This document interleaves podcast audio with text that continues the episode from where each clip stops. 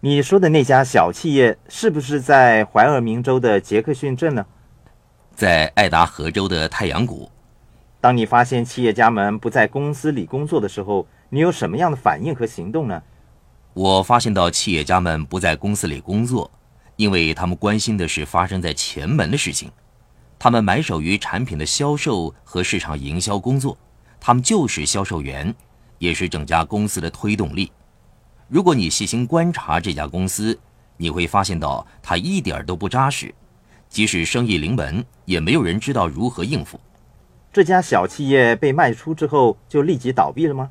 是的，没有系统的支持下，它只能发展到某一个阶段。你一旦建立了系统，它又会开始流畅的运作起来。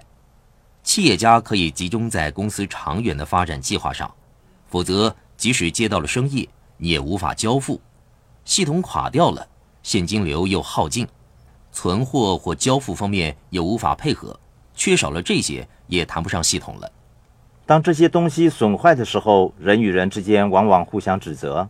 他们不但没有尽快彻查公司内部系统究竟发生了什么问题，反而互相指责，频频追问发生了什么事，为什么我们不能够交付呢？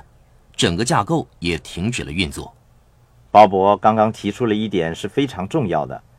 当系统发生了故障的时候，人们只是互相指责，却没有说系统中哪个部分发生了故障呢？我从富爸爸身上学到了其中一课，就是当某些地方发生了故障，人们互相埋怨的时候，我们必须首先检查系统，不要指责他人，因为每一个人都是想把工作做好的。当某些地方发生了问题，行不通的时候，一般来说那是系统的问题。不是人为的过失，说的对。人们往往把个性和尝试加到系统上，当这个具有个性的系统发生了故障，人与人之间便容易产生冲突。一个完善的系统让你公司的业务每天正常的运作，也让你有机会跳出身处的框框，展望将来，计划如何进一步发展公司。你加入了在爱达荷州太阳谷的公司，以及掌握了该公司的系统后。便着手把小型的系统发展到全国各地，是不是这样？是的，我们首先在太阳谷发展一个只在该地运作的单一系统，然后我们把它发展至任何一个偏远的地区，就好像麦当劳一样。那个时候，我们把系统发展至其他的州和城市。